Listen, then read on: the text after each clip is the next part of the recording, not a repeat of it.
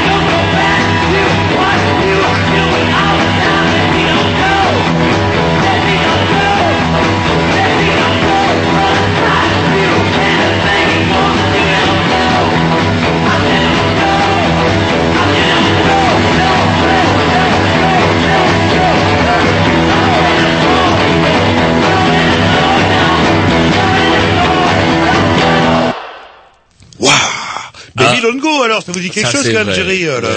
Oui, oui, oui. oui. Oui, non, mais euh, tonton Mais- Jean-Loup arrivera avec ses fiches euh, la semaine là, prochaine. on y est quand même, putain, on y est pour Pas des choses forcément pareilles. dans le garage, et c'est vrai le garage, il y a, faut le nuancer, il y a du garage psyché, du garage, euh, enfin bon, bref. euh, Il y a des émissions spécialisées sur Canal B, excellentes d'ailleurs, euh, là-dessus, qui parlent de tout ça, et que j'écoute aussi, euh, que Ah bah, c'est bien, c'est bien. Alors, euh, mais apparemment, comment Jerry me fait signe Il qu'il lui que- manque quelque chose. Alors c'est con parce que les auditeurs n'ont pas l'image. Alors du coup, ça donne à peu près ça. Vous voyez, une espèce de, de comme un cul de poule qui s'éloigne, et c'est ses doigts qui s'éloignent.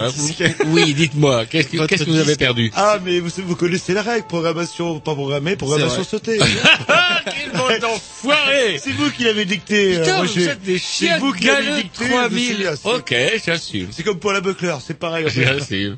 Donc c'est la programmation des pissous. Allez, euh, Attendez, mais attendez, on était là pourquoi Pour, bah, pour, pour présenter l'émission. Ouais, Je sais pas ce qu'il y a, euh, un petit peu énervé. Eh ben, j'ai encore le temps de donner mon disque, tout en présentant l'émission. Bah, bien, parfaitement. Ah bah Bah, alors qui- pourquoi vous nous stressez Mais alors, pourquoi il me stresse comme ça dire oui, Il est il stressé. Il sait qu'il est sur la corde raide de ces temps-ci, on the Thunderhawk, de, comme diraient les, les bien sûr, les vous allez présenter l'émission le temps que je me déplace de l'autre côté. Et je sais pas, est-ce que c'est parce que c'est une euh, atmosphère électrique, euh, une veille de grève apparemment qui va peut-être faire trembler le gouvernement sur ses bases? Verra-t-on Bah, ne connaît pas vous de loin. Bon bref, eh ben, pour en savoir plus, euh, bah, une émission un petit peu euh, bah, spéciale, régimes spéciaux et surtout bah, sur la, à propos de la SNCF, euh, puisque ce soir nous aurons un invité exclusif qui va nous parler justement des régimes spéciaux. Puis au-delà de ça, c'est quoi euh, la vie de, de cheminot Euh, C'est quoi l'évolution? Parce qu'apparemment euh, cette personne a un petit peu de bouteille et que- quelle est l'évolution qu'elle a vue par rapport à la SNCF voilà, ça ce sera en deuxième partie de l'émission. Sinon, les rubriques habituelles que vous connaissez bien, la rubrique à Roger et la rubrique à Roger, où Roger fait une rubrique, ou de temps en temps, Roger fait une rubrique. euh, Ah, oh, j'ai oublié Jean-Loup, mais Eh. Roger avait levé le doigt avant. Enfin, pétasse du Comme d'habitude. Quand vous saurez, chers Vous êtes le auditeurs, que... Sarkozy de Canal B, là. Quand vous saurez, chers auditeurs, que Jean-Loup, encore une fois, assume le rôle du cerveau. Alors, il faut quand même savoir, quand même, que... Malchanceux. Voilà, le cerveau chez les Grignoux, c'est celui qui ne branle rien 3000, qui arrive broucouille, puisque là on parlait de la présentation de l'émission, vous deviez ramener dans vos raies, dans vos mais- filets, un, oh vous m'aviez dit, délégué pointu, on va en savoir plein de choses sur les statuts spéciaux, et ça va chier 3000. Alors, alors, alors, je Mais pose vous, la vous avez ce qu'on appelle euh, en langage familier, comme on dit, euh, le cul bordé de nouilles. Ah, ah. Je sais pas, enfin bon, euh, enfin bref, euh, allez un petit liste de votre programmation, programmation Yes. Pissou, Eh ben, tiens, je vais vous répondre à, vos, qui est à votre excellent morceau par, je pense, à un non moins excellent morceau, une comment une adaptation de quelque chose que je ne vous présenterai pas. Voilà, et de vachement bien. C'est parti. Time to live, time to lie,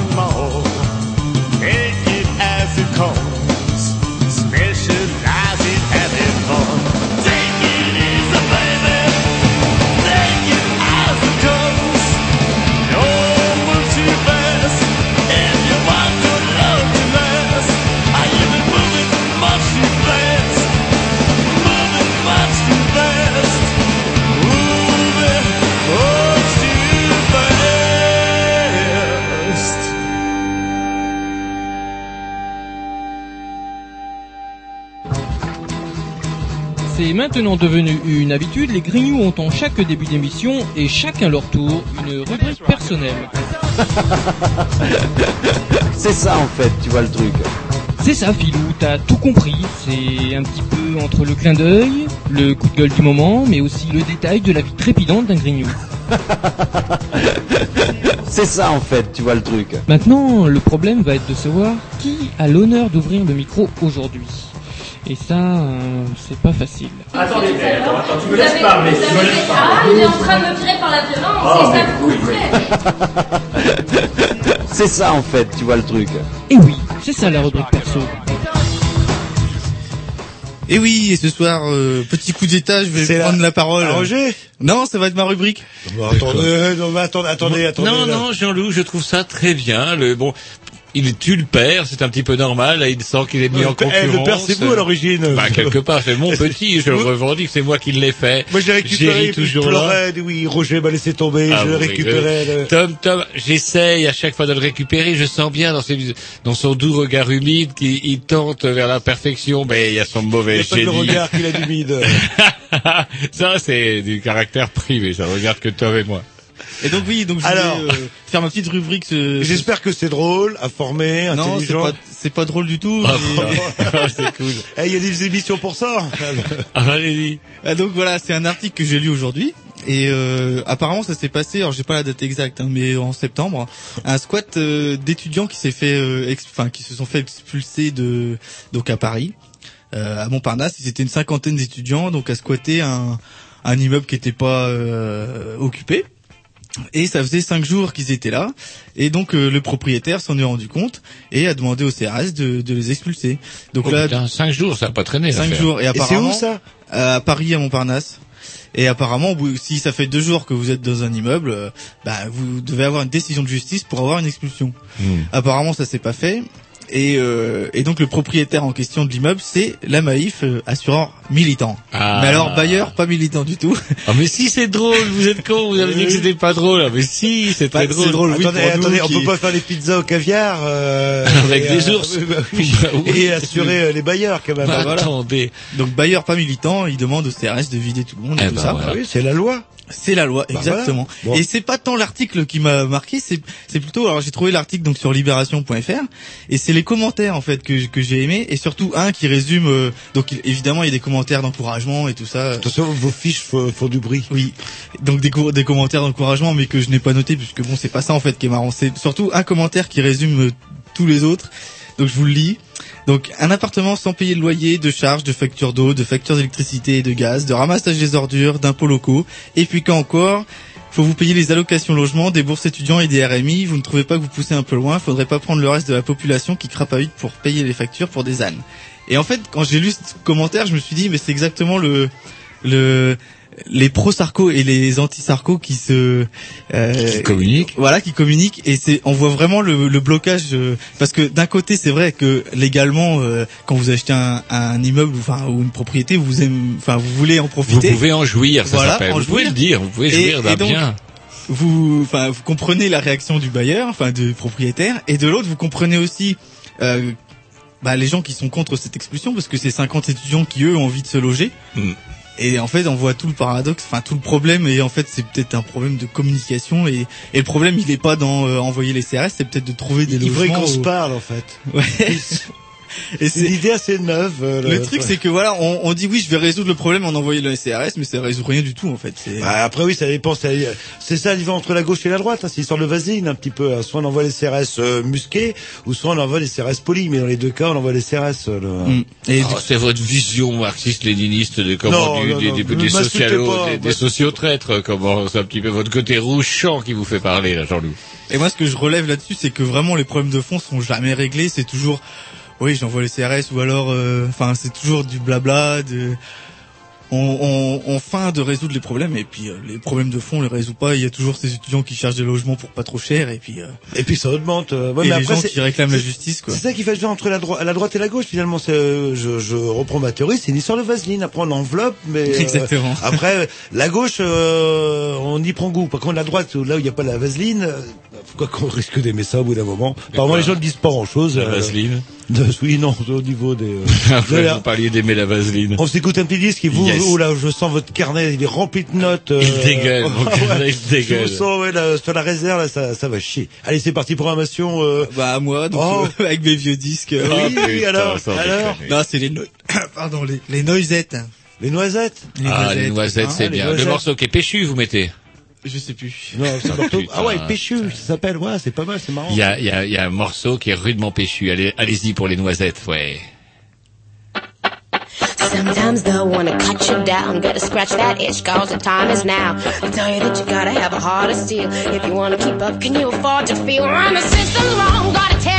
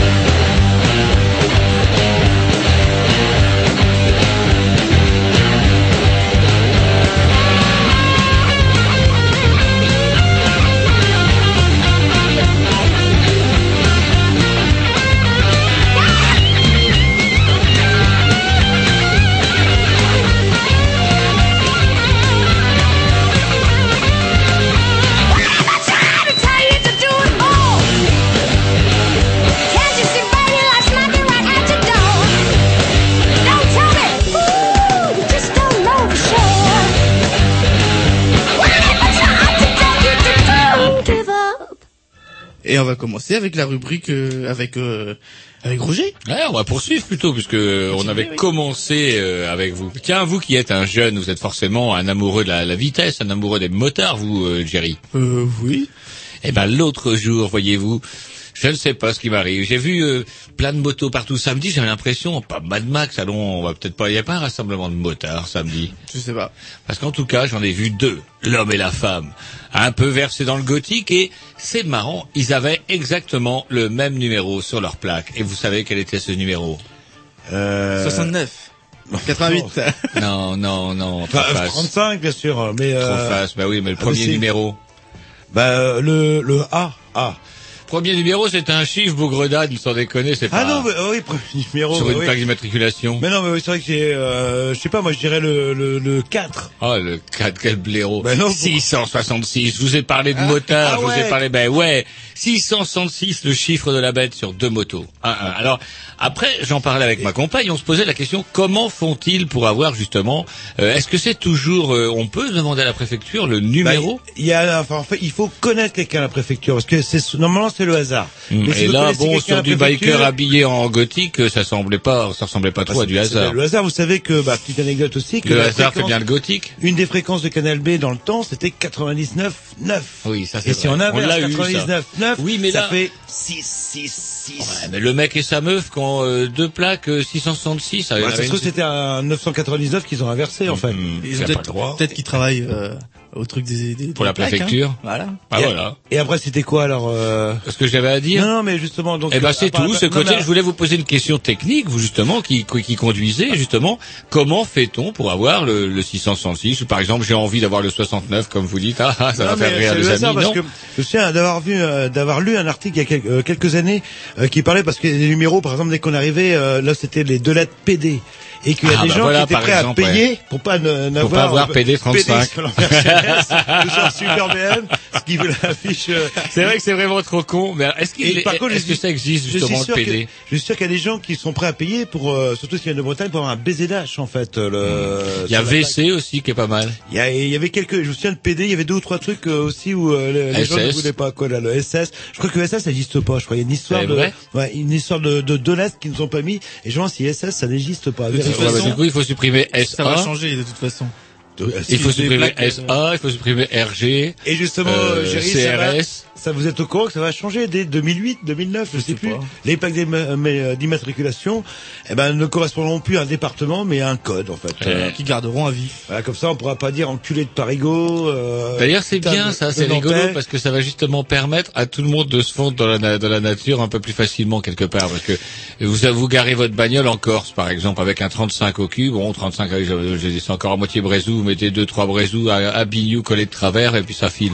Par contre, vous êtes euh, 75, bing, à Paris, vous, vous faites nuit de vous intéresser pour un terrain pour y construire une maisonnette au bord de la mer, et tout se fait plastiquer 3000 instantanément. Non, parce qu'il y aura- il y aura ce qu'on appelle le- l'exception corse. Ah, Ça va marquer oui, j'avais oublié, j'avais oublié Voilà. l'exception Corse. Petite pause ou continuez le... Ouais, ou une petite pause, si Oh, on a un petit peu de temps. hein, Allez, je vous mets un morceau qui cartonne ou un morceau qui cartonne pas? Bah, non, on, on- on avait dit, est-ce que Un vous seriez assez cartonne couillu dans votre programmation pour avoir encore quelque chose qui cartonne?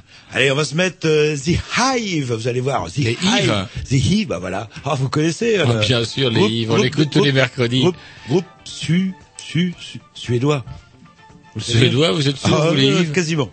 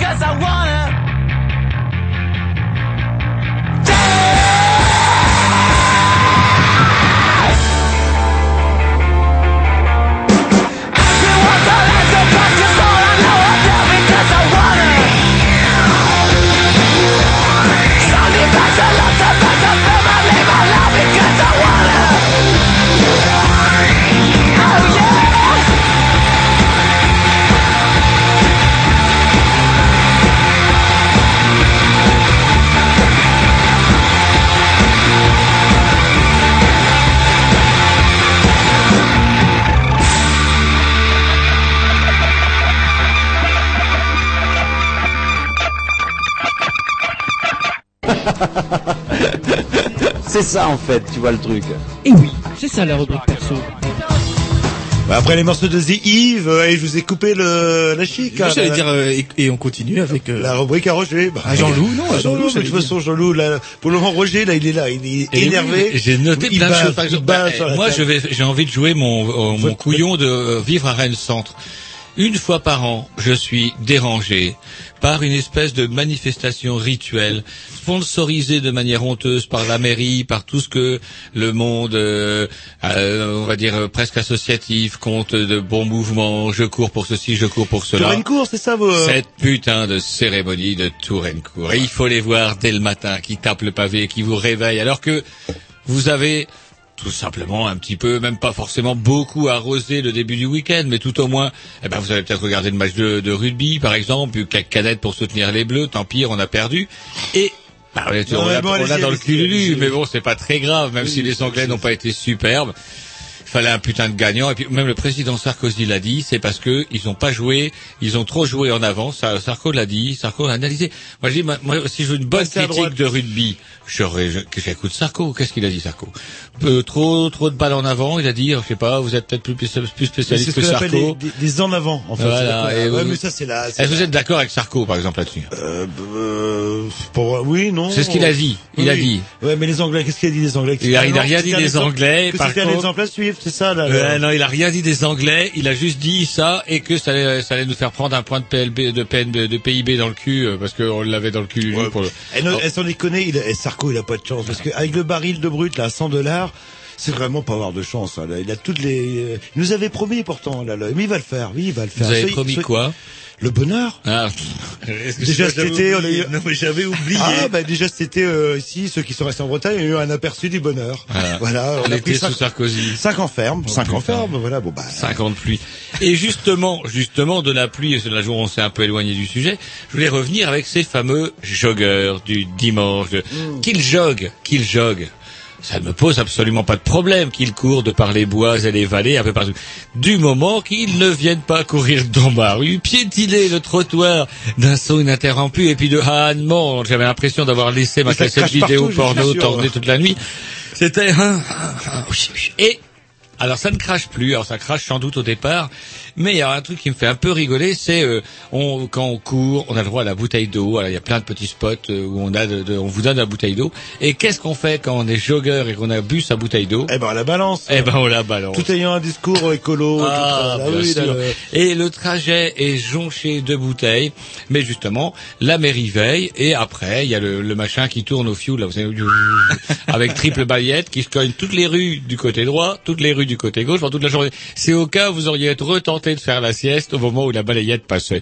Non, non, vivre à Rennes Centre devrait aussi interdire ce genre de manifestations pseudo-populaires qui se traduisent par euh, un gâchis de bouteilles qui sont jetées partout, et bah, on fait même bosser des employés communaux le dimanche. Oui, non, mais c'est vrai que souvent, ouais, le- les gens ont un discours et puis après on balance les bouteilles. C'est un peu comme les cyclistes. Je sais pas, j'aime pas les cyclistes. euh, le- Excusez-moi, c'est pas, c'est pas Vous après n'aimez pas vous. les cyclistes. Mais Alors, non, alors vous ont- passez vos ont étés devant le Tour de France et vous n'aimez pas les cyclistes. Non, mais le cycliste amateur des rues, pas le cycliste professionnel qui se dope, c'est pas pareil, c'est pas la même Ah, classe, attention là, là.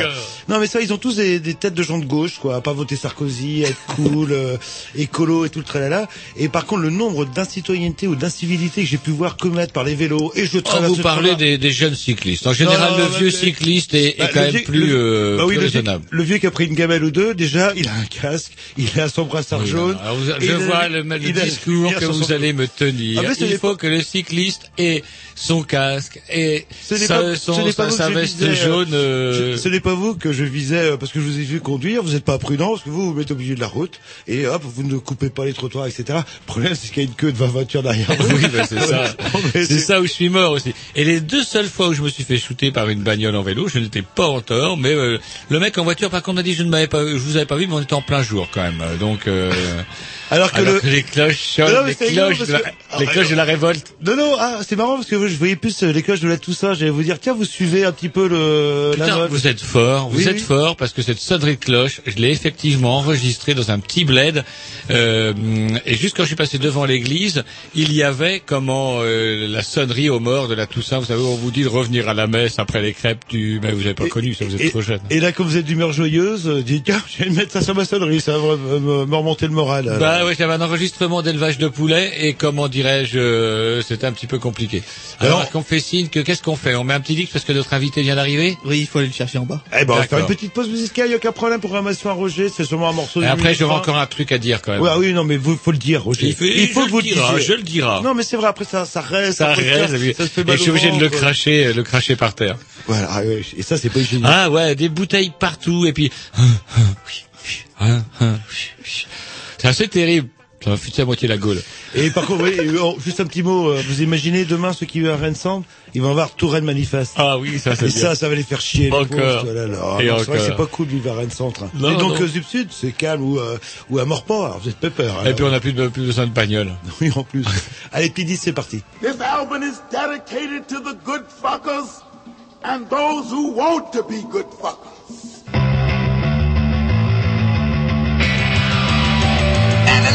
take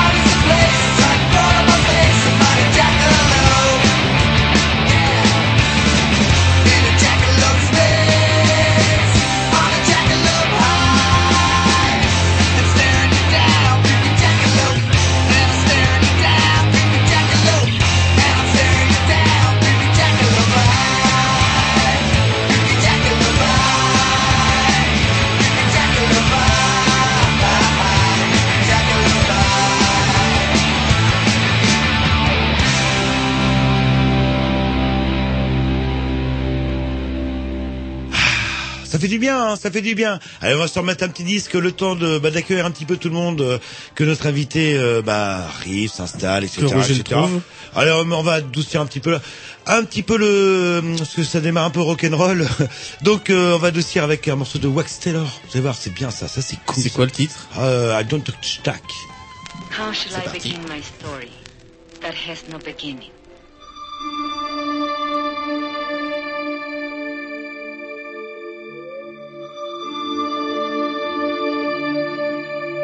The sampler, as well as the turntable, were principal tools largely responsible for the birth and development of hip hop. For the sampler, any drum beat, any guitar riff, any sound that could be recorded could be used as part of a new composition, a new contextualization. The, the recording you are listening to now is the example.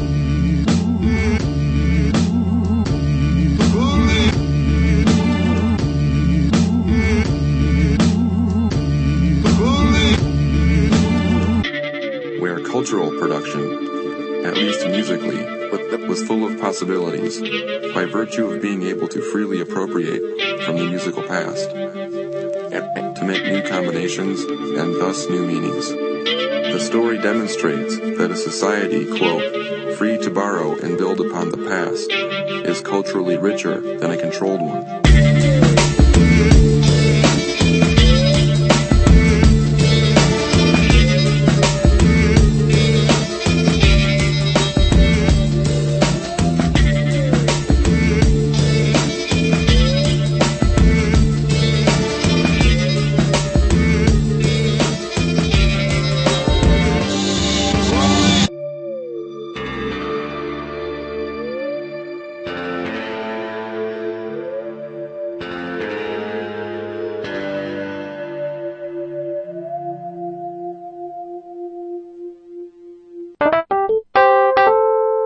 one. Eh Roger, oh, eh Roger. Hein? Eh Roger, euh, on fait une petite pause là, Roger? Je fais pas. Bah, euh, pourquoi tu veux pas faire de pause, Roger? Je suis en grève. Ah. Eh oui, c'est la rubrique des fonctionnaires. Bon, en fait, c'est juste après. Ah oui, alors, et voilà. Alors, vous C'est avez vu, eh, votre petit, pendant un quart d'heure, il est parfait, puis après, ça part en couille. Non, mais c'est pas grave. Il a, il a même pas le conducteur devant les yeux, c'est moi qui l'ai aussi. Oui. Il est pas aidé. Mais en tout cas, juste une dernière chose. Il y a un truc qui m'a fait rire, c'est cette fameuse, vous savez, réforme de la carte judiciaire. Alors, C'est marrant parce que je ne savais même pas qu'il existait une carte judiciaire avant de le découvrir. Rappel à une vieille loi de Napoléon qui stipulait que on devait avoir un tribunal à une journée de cheval ou de charrette de son lieu de résidence. Pourquoi? Non pas forcément pour que les gens soient jugés tout le temps et en permanence, mais pour permettre justement à tout le monde de ester en justice, comme on disait à l'époque, parce que eh ben la justice pour tous, ça a été quelque part un peu une conquête euh, bah, bah, démocratique, je dirais, et puis sociale quelque part, si on peut gra- gratter un peu de sous sur euh, celui qui vous a spolié, par exemple. Or, cette fameuse carte euh, judiciaire que la mère Rachida Dati... euh, Madame, madame, vous êtes sexiste, Roger. Vous aimez pas trop, oui, vous. Des Robert Kumfurer, euh, Dati, euh, Herm- non, Sarah Dati. Eh bien, donc du coup, euh, c'est assez rigolo parce que euh, l'argument, l'argument pour redécouper la carte judiciaire, c'est qu'ils ne sont pas rentables. Alors ça m'a un peu laissé sur le cul parce que je dis depuis quand la justice doit être rentable? J'avais j'ai appris il y a peu de temps que la poste devait être rentable, que les hôpitaux devaient être rentables. La justice doit elle aussi être rentable. Alors c'est un nouveau concept. Alors comme elle n'est pas rentable parce que y a- vous êtes juge par exemple à euh, je sais pas moi qu'est-ce qu'il y a en Vendée un truc perdu euh, en Vendée où justement bah il y a pas il y a pas beaucoup de justiciables, pas beaucoup de voitures qui brûlent et tout. Il y a tellement de délinquants en Vendée aussi. Alors justement, justement, j'ai une solution. Plutôt que de, de foutre des avocats au chômage des greffiers, euh, ça m'a toujours fait rire le terme de greffier. J'imagine toujours un gros chat façon euh, Lewis Carroll, vous savez, qui note vos conneries avec ses griffes. Non, des greffiers, tout ça au chômage. Délocalisons la racaille. Envoyons, raflons-les dans des, on va pas dire rafler, parce que regroupons-les. Regroupons-les et envoyons-les dans la Creuse, dans Vendée inférieure, dans toutes ces régions qui sont bah, quelque part déficitaires. Ils sont pas en- rentables. Ben oui, déficitaires en délinquance. C'est pas cause que vous dites, Roger. on résout le problème du chômage chez les greffiers. Oui, oui. donc, bon, après, faut avoir envie de, Ah bah, en Vendée, après, on mais c'est avoir ça. envie de brûler des bagnoles en Vendée, c'est sûr. Mais vrai. bon, ils brûleront, ils brûleront les tracteurs. ils brûleront des Ou des tracteurs. mais moissonneuses bon. Et en plus, ça sera plus fun, ils seront tirés dessus au fusil. Il y aura un Les peu plus de... est un peu, euh, un petit peu moins euh, diplomate que le CRS. alors. Je sais pas, faudra voir. En tout cas, voilà, la justice, elle aussi, doit être rentable, doit se plier. Alors, c'est assez marrant parce que il y a quelques années, la droite se vantait. Vous savez, ils avaient inventé cette espèce de juge de proximité là, et ils se vantaient la droite de dire oui, euh, grâce à nous, on pourrait, on pourra justement bénéficier de justice de qualité. Avec, euh, on avait formé à la hâte des, des apprentis juges, dont certains ont été recalés après des quelques examens et des passés un peu bizarres. Euh, Qu'est-ce que je veux dire euh, Eh ben, voilà, voilà. Cette justice de proximité qui n'est pas rentable, comme on dit. On a supprimé la police de proximité qui elle aussi ne devait pas être rentable sans doute. Et puis ben voilà.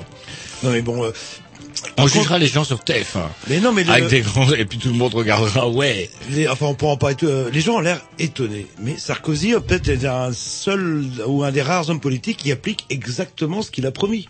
Il n'y a pas de surprise. Les gens sont, bah, euh, on peut- on- Ah, il on l'avait dit, vous l'aurez dans le cul, Lulu. Hommes, hommes politiques de gauche d'avoir promis de ne Hmm, pas avoir fait. Au moins, la droite, elle dit, elle fait. Ça, c'est, il n'y a pas de problème, quoi. Petit disque, puis après, on embraye sur le vif du sujet, le, Sur le qui? Le vif. On reçoit donc Monsieur Le Vif.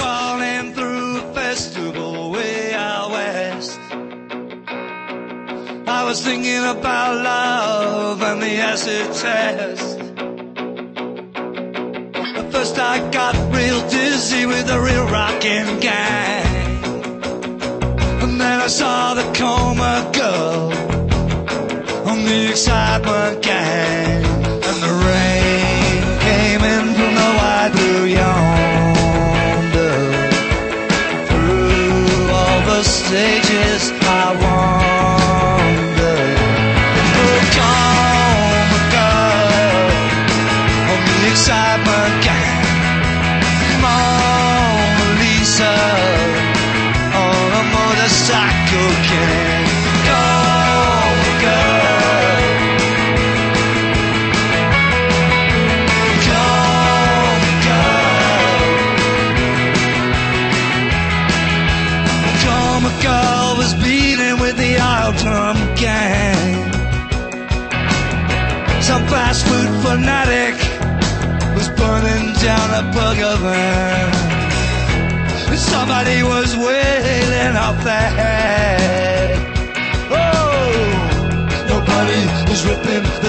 dancing dad.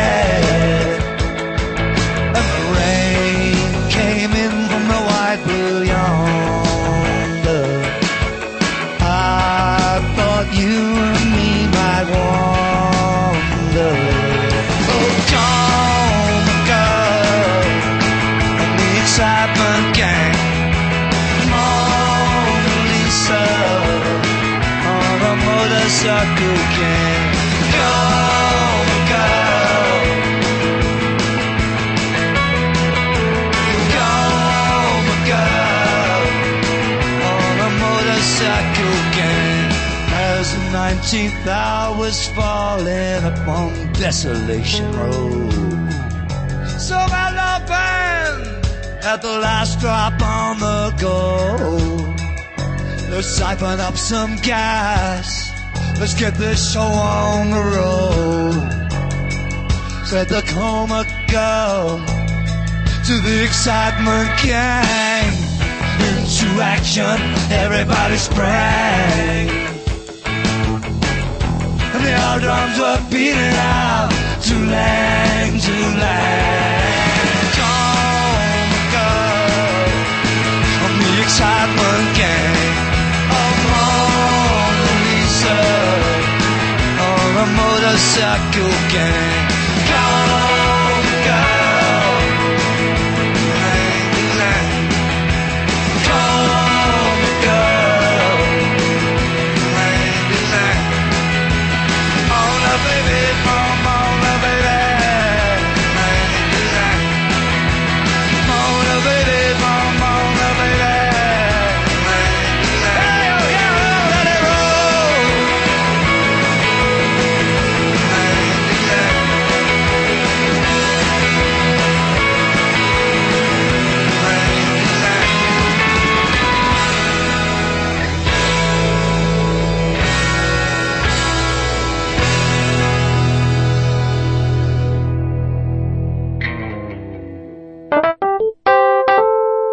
Eh Roger, oh, eh Roger. Hein Eh Roger, euh, on fait une petite pause là, Roger? Je fais pas Bah, euh, pourquoi tu veux pas faire de pause, Roger? Je suis en grève.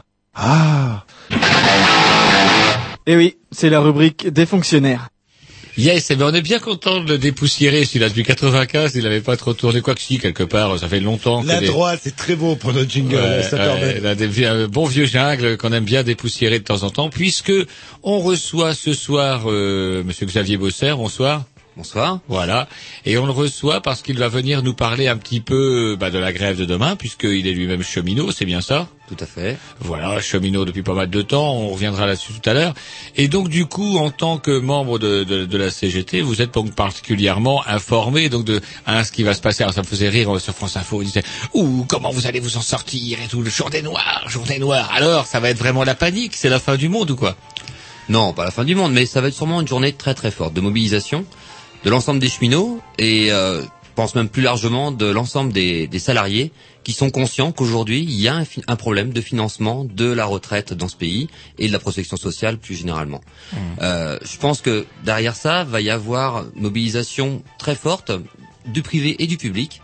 Euh, parce qu'aujourd'hui, on s'est aperçu que les réformes de 93, Balladur, les réformes de 2003, Fillon, concernant les fonctionnaires, n'ont rien résolu. Donc aujourd'hui, le problème demeure entier. Et euh, au lieu de s'attaquer au fond du problème, qui est le financement des retraites dans ce pays, le gouvernement préfère se stigmatiser les régimes spéciaux, dits spéciaux, euh, ou plutôt certains régimes spéciaux. Maintenant, je voudrais quand même souligner que le mouvement de demain, euh, comment dire, porte, alors concernant la SNCF, hein, porte essentiellement euh, sur la problématique des retraites, mais plus largement sur les piliers euh, de, comment dire, de cette problématique, qui sont l'emploi et les, comment dire, les salaires, notamment la part qui est soumise à cotisation pour, euh, pour les retraites. C'est-à-dire que non seulement vous allez devoir cotiser plus longtemps, mais vous recevrez moins. C'est bien Tout ça à fait, tout à fait. Euh, pour avoir fait une estimation, euh, en gros, aujourd'hui dans la situation actuelle, pour mon cas personnel, hein, et la- ce que je percevrais après la réforme, il y a une différence de 300 euros en partant à 57 ans et demi au lieu de 55 ans. Faut souligner que j'ai commencé à travailler à 16 ans.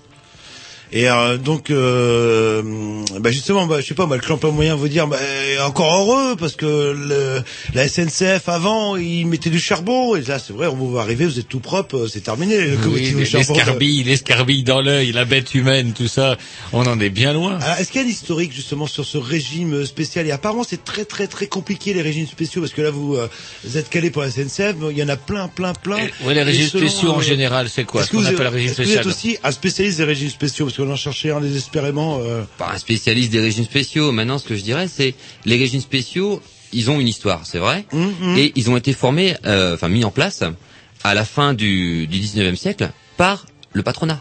C'est le patronat qui a mis en place les régimes spéciaux afin de fixer dans les entreprises la main d'œuvre qualifiée qu'ils avaient formée. Donc déjà pour eux, ils considéraient que la formation c'était un coût et du coup ils voulaient fixer la main d'œuvre sur place. Obtenir aussi une paix sociale hein, et euh, la croissance de la productivité et assurer la sécurité des circulations en imposant aussi une discipline mais quasi militaire à l'époque. Alors aujourd'hui, les temps ont évolué. Bien sûr, il n'y a plus le charbon, bien sûr, il n'y a plus toutes ces choses, euh, comment dire, je dirais, ces pénibilités anciennes. Seulement les pénibilités ont augmenté enfin ont évolué. C'est-à-dire que euh, auparavant, lorsqu'il y avait euh, comment dire, la productivité a changé de sens. C'est-à-dire qu'aujourd'hui, le travail est beaucoup plus intensif Euh, et il est fait sous une pression de plus en plus forte dans tous les services. Voilà. Je travaille au fret, il y a d'autres agents qui travaillent au commercial voyageur, d'autres qui travaillent à l'attraction. Dans tous les services, au matériel également, la productivité est exigée et de plus en plus forte. Et du coup, la pénibilité est là aussi. On a de gros problèmes de maladies de, euh, musculo-squelettiques, on a de gros problèmes de stress au travail, comme dans beaucoup d'entreprises d'ailleurs. hein. Les cheminots ne sont pas des attrapards, hein, ce sont des salariés comme les autres. Ouais, mais vous êtes pépère, vous avez la sécurité de l'emploi quand même. Euh. Oui, Par contre, oui, euh, là. comment, comment on devient, on devient cheminot On passe un concours, je suppose. ah, comment on devient cheminot On essaie de dégager pendant des années, et des années loin de sa région d'origine. Enfin, c'est aussi un, il y a quelques vrai, contraintes. C'est euh. vrai, il y a des contraintes. C'est vrai, il y a des contraintes. Personnellement, je suis rentré donc en 89 comme apprenti au Mans, alors que je suis originaire du Sud Finistère. À 15 ans, quitter sa région, c'est pas forcément évident. Euh, dans le même temps, après, j'ai passé 8 ans à Paris, de 91 à 99. Je travaillais en région parisienne, euh, dépôt de la gare du Nord. Et puis, euh, bah, j'ai changé de métier après. Là, j'entretenais les locomotives pendant ces années-là. Mhm. Et pour revenir en Bretagne, ma région d'origine, eh ben, j'ai changé de métier. J'ai pris encore trois mois de formation à Saint-Étienne, dans la Loire, et pour devenir agent mouvement. Quoi. Donc voilà, c'est c'est tout un cursus. Alors après, il y a euh, aussi des aptitudes médicales, des aptitudes psychologiques particulières à avoir. Il y a beaucoup de gens qui souhaitent aujourd'hui rentrer à la SNCF. Euh, malheureusement, il y a, il y a aussi peu de peu de comment dire peu de, de gens Peu reçus, peu d'élus, mais dans le même temps, parce qu'on embauche moins qu'auparavant, mais dans le même temps, il y a aussi des gens qui déchantent en découvrant euh, la réalité du métier. Quoi. Alors, Est-ce que c'est vrai que toute la famille bénéficie du, du, comment, du voyage gratuit quand on bosse à la, à la SNEF? Moi, j'ai toujours trouvé ça magique. Moi, j'avais un pote dont le papa bossait à la SNEF, bordel. Bingo, il avait une espèce de carte tricolore comme celle des flics et hop, il sortait, il sortait ça. ah Ouais. Est-ce que ça, alors c'est- c'est c'est vrai, fantasme, Non, mauvais non, souvenir, non. j'en sais rien. Toute la famille, non. Euh, je dirais, il y a donc il y a les parents, les grands-parents, les beaux-parents et les beaux-grands-parents. Oh, qui bénéficient de Voilà, ainsi Non. que les enfants, jusqu'à ce qu'ils ne soient plus étudiants. Maintenant, euh, ça c'est pareil, c'est les facilités de circulation qu'on appelle ça. C'est quelque chose qui a été mis en place aussi euh, à un moment donné. Mais bon là qui a été obtenu, hein, euh, mais c'était aussi à un moment donné pour euh, bah, pour satisfaire, à- enfin pour compenser, je dirais, la faiblesse salariale qu'il y a à côté. Et donc c'est un- certes c'est un avantage, mais qui euh, aujourd'hui il faudrait faire le tour, regarder combien de cheminots prennent réellement le train euh, de façon régulière. Pas tant que ça. Mmh. Alors il y a qui des périodes dans la vie où on l'utilise énormément. Et Rassurez-moi, ceux qui y bossent, ils sont dans le train. Ah, pas forcément, il y a des gens qui sont à côté. En fait, qui c'est qui Il y a est des gens qui font circuler les la trains, qui sont dans les le le, le cousin. Qui conduit le train Qui conduit le train Il y a quand même des stations SNCF dans le Oui, train, bien rassurez-moi. sûr, bien sûr, Ah, de la c'est SNCF ça, dans le c'est train. plus ça le sens de ma Mais il n'y a pas que des agents de la SNCF Allez, dans le train. On va s'écouter un petit disque et puis on, on reprend notre, notre discussion là.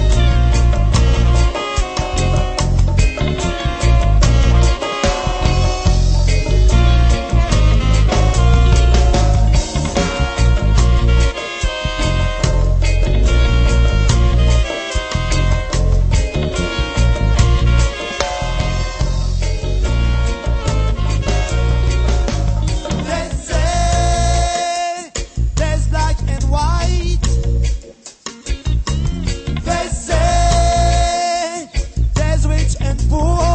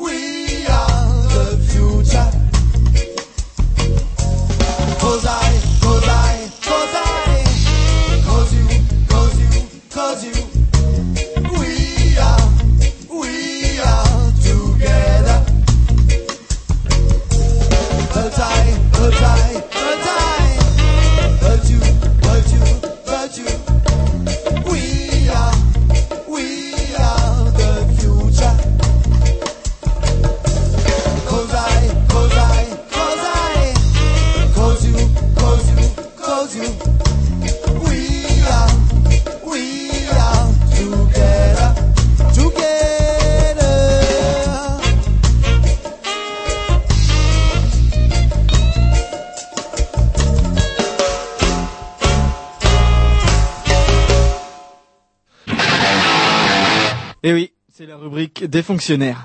Il faut bien ne pas trop remuer ça. D'ailleurs, personne ne veut. Alors arrêtez, arrêtez, je vous sens énervé, Roger. Je sais pas dès qu'on a attaque des régimes spéciaux. C'est vrai que vous en avez un au sein de Canal B, vous, un régime spécial. Oui, euh, d'ailleurs, il est où le disque que je dois passer Oh putain, on a oublié d'annoncer. Et voilà, Ah, voilà. voilà. Eh ben, la lumière s'allume, et, Roger. sac, et votre sac de BD pendant 15 jours. Ouais.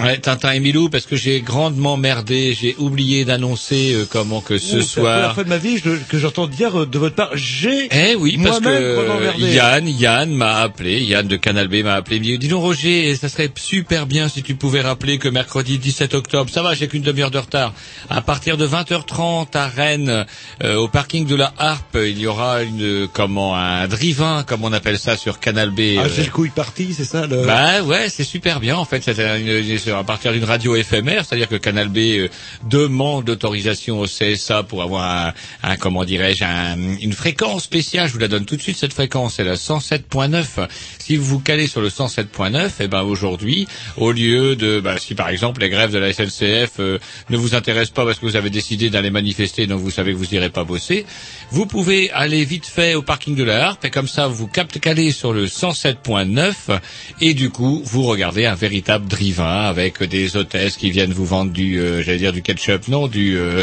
du hamburger et, et autres. Non, c'est pas merveilleux ça. Ça c'est dans vos fantasmes. En fait, ça se passe Si, pas du si, tout comme ça s'appelle, euh, et c'est en liaison avec l'association L'Arrosoir à Émile, euh, une véritablement très bonne euh, association rennaise qui fait tout plein de choses pour le monde de l'image animée, vous savez, le dessin animé écrit crac-croc. Vous aurez votre entrée gratuite. Non, bah c'est trop pas. tard parce qu'à chaque fois ça me gave 3000 parce que à chaque fois c'est le mercredi. Leurs putains de drivins sont le mercredi et le mercredi où on est nous?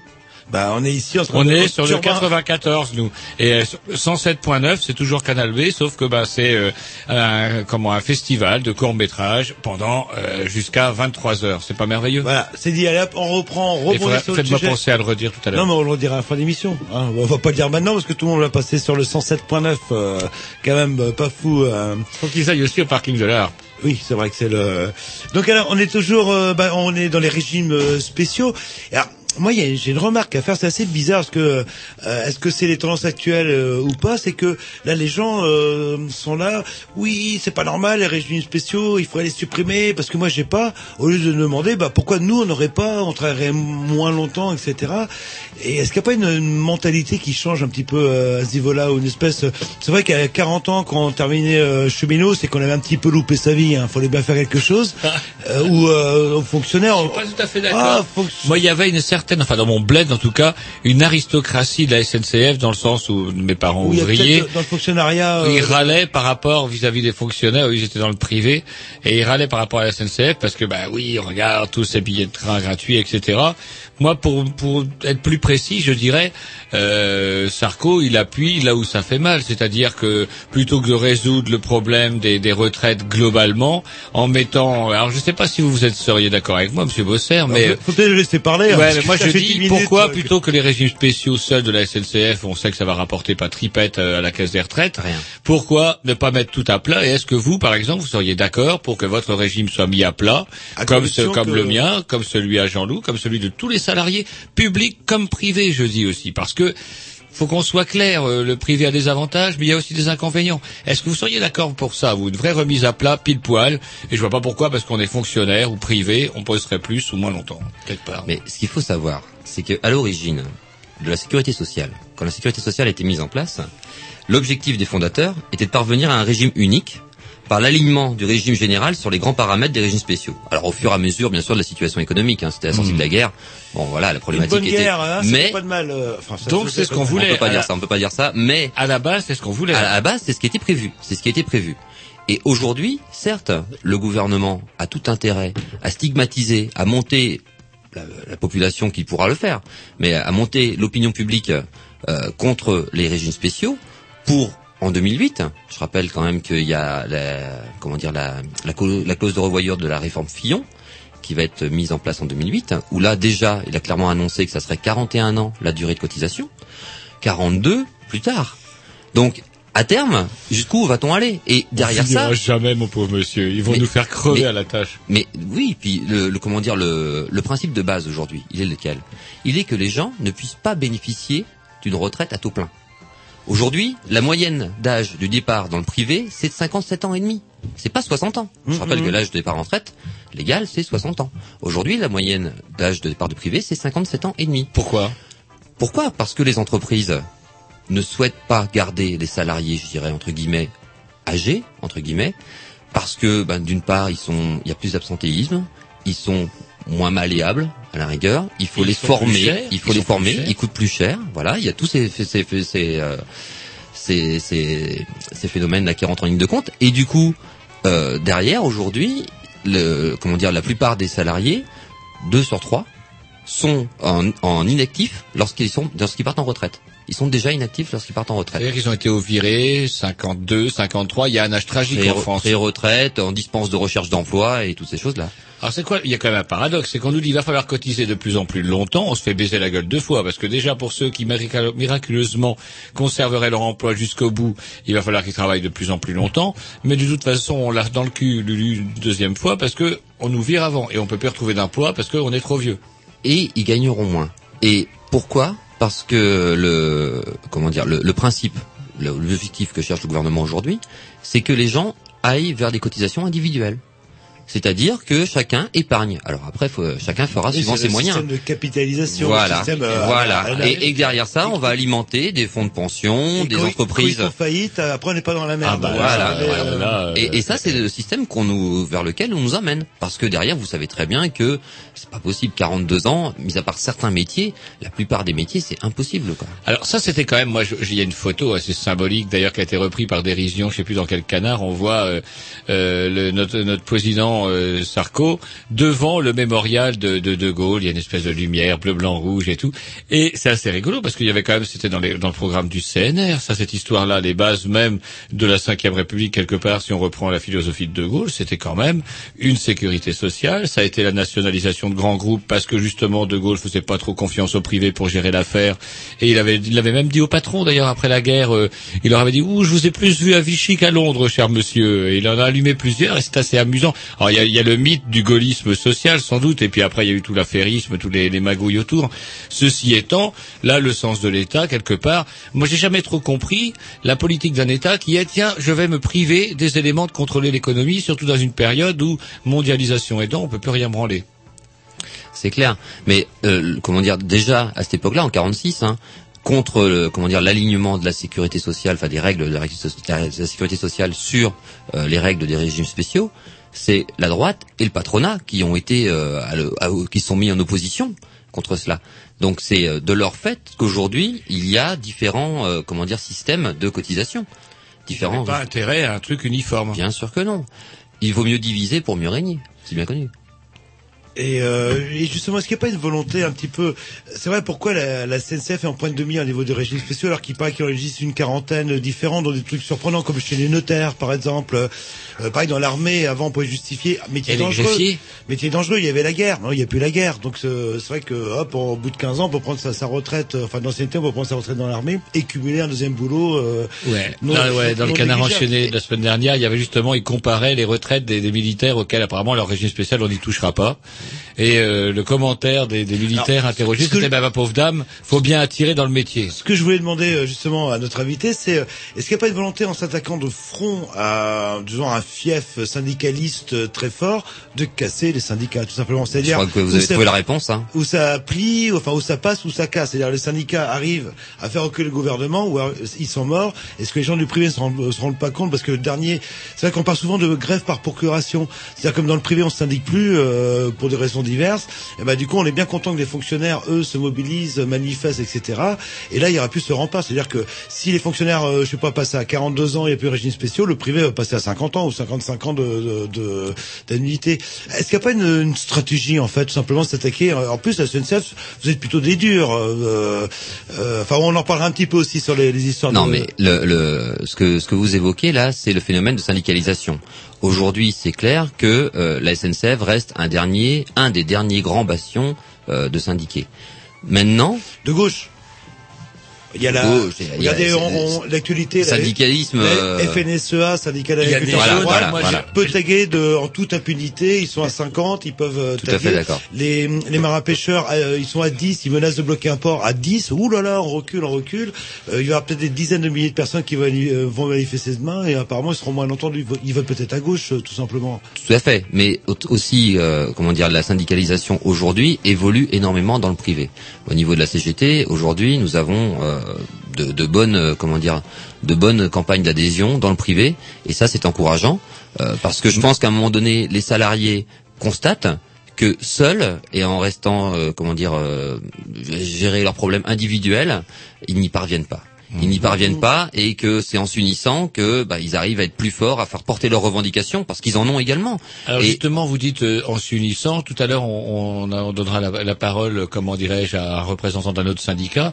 Euh, moi, il y a le mot unité aussi parfois. Enfin, on en reparlera, mais qui, je trouve que l'unité, chacun prêche unité au sein de sa, sa chapelle. Mais euh, ça va guère plus loin, quoi. Je trouve quand même que je trouve ça navrant, la, la- comment qu'il y ait jamais véritablement d'unité de vue. Déjà, là, bah, on va savoir est-ce que la grève sera reconductible ou non. C'est tout un bordel. Quitte à faire chier le monde, pourquoi pas faire Alors justement, ben, puisqu'on aborde un, un sujet qui fâche, apparemment il y a un désaccord. euh, la CGT, elle est pour une, si j'ai bien compris, une grève de 24 heures cadrée. D'autres syndicats, eux, sont pour une grève, euh, disons plus ou moins illimitée. Euh, C'est quoi votre point de vue en tant que, que membre de la CGT euh? Tout à fait. Le, le Est-ce que ça vaut dire le coup de faire une grève pour une Co- journée Comment dire alors que bon, et bah, donner des sous à Sarko et se faire Ouais. passer pour des feignasses auprès de l'opinion. alors qu'une grève Sûrement dure, pas, euh, sûrement pas. On ne sera pas passé pour des feignasses auprès de l'opinion, ça c'est Non, certain. je caricature, mais bon, euh, la grève d'une journée, c'est vrai que Jean-Louis et Maintenant. moi, on, on reste un peu sur notre fin, nous. On trouve pas que ça soit particulièrement... euh, Maintenant, Alors, oui, oui, on maintenant, il y a eu des décisions de prise au niveau euh, fédéral Mhm. parce que euh, derrière ça, le, je dirais que la, la mise sur le tapis euh, des, comment dire, de la, la réforme des régimes spéciaux est relativement récente. Par contre, à tra- à contrario, les problématiques salaire, emploi, le fret, l'entreprise SNCF, c'est des Mhm. problèmes qui sont pas de, pas d'hier. Et euh, sur ces problèmes-là, ça fait depuis plusieurs mois que nous, tentons de mobiliser fortement et de rechercher l'unité syndicale. Au niveau de la CGT, c'est un de nos fondamentaux de rechercher dès que possible l'unité syndicale. Maintenant, euh, nous n'y sommes pas parvenus. À part là maintenant, donc dans la période où la réforme des régimes spéciaux a provoqué une prise de conscience générale et un point d'orgue, je dirais, au, au- comment dire, euh, à la, au regroupement des, des forces syndicales. Euh, Aujourd'hui, nous avons décidé de déposer un préavis carré parce que nous tenons pas à être isolés. Le gouvernement cherche à pointer, vous l'avez dit justement tout à l'heure, les cheminots et occulter tous les autres. Seul, seulement, seulement la problématique des salariés, comme vous l'avez dit aussi, de, enfin, la problématique des retraites touche l'ensemble des salariés.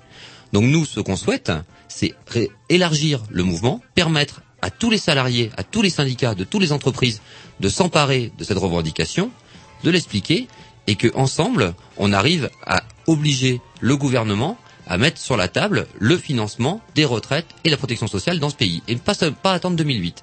Donc aujourd'hui, c'est là-dessus qu'il faut qu'on aille. Maintenant, le, le mouvement donc carré, il est par rapport à ces, toutes ces populations-là qu'aujourd'hui, euh, comment dire, on ne, on ne, on ne vous perçoit pas réellement leur mobilisation et on donne la possibilité. Derrière ça, lundi prochain, c'est pas dans 15 jours, c'est lundi prochain, le 22, il y a une intersyndicale qui est provoquée donc au niveau national et euh, bah là, on va voir la réaction d'une part du gouvernement, d'autre part de l'entreprise pour les problèmes internes, et puis on va décider. Il est clair que s'il n'y a pas d'inflexion forte du gouvernement, s'il n'y a pas d'inflexion forte de l'entreprise, on va clairement vers un préavis reconductible. Aujourd'hui, nous n'avons pas, nous ne pouvons pas, comment dire, Premier euh, pré- aver- avertissement, enfin, Voilà. c'est ça. Vous êtes plus Premier et dernier, premier et dernier. Et après, euh, d'accord. Oui, non, non, mais bon, c'est bien de, de le préciser. Je crois que les euh, choses sont claires. Oui, oui, c'est bien de le préciser. Donc vous n'êtes pas pour, euh, enfin vous êtes éventuellement s'il n'y a pas de d'évolution au niveau du gouvernement, vous êtes prêt à partir pour une grève, euh, disons reconductible. Mais ça, ça sera pour- décidé quand ce le, le soir de la grève? Le 22. Le 22 à Paris, il y a l'ensemble des organisations syndicales. La grève qui se- reconductible, c'est mort, puisque si c'est le 22, Ah c'est pas mais demain. attendez, non, après, il y a des organisations syndicales qui ont fait le choix, elles, de partir dans une grève reconductible. Euh, maintenant, libre à elles, euh, le soir, de, de provoquer des assemblées générales et puis de voir. Maintenant, nous, notre position au niveau de la CGT, c'est celle-là.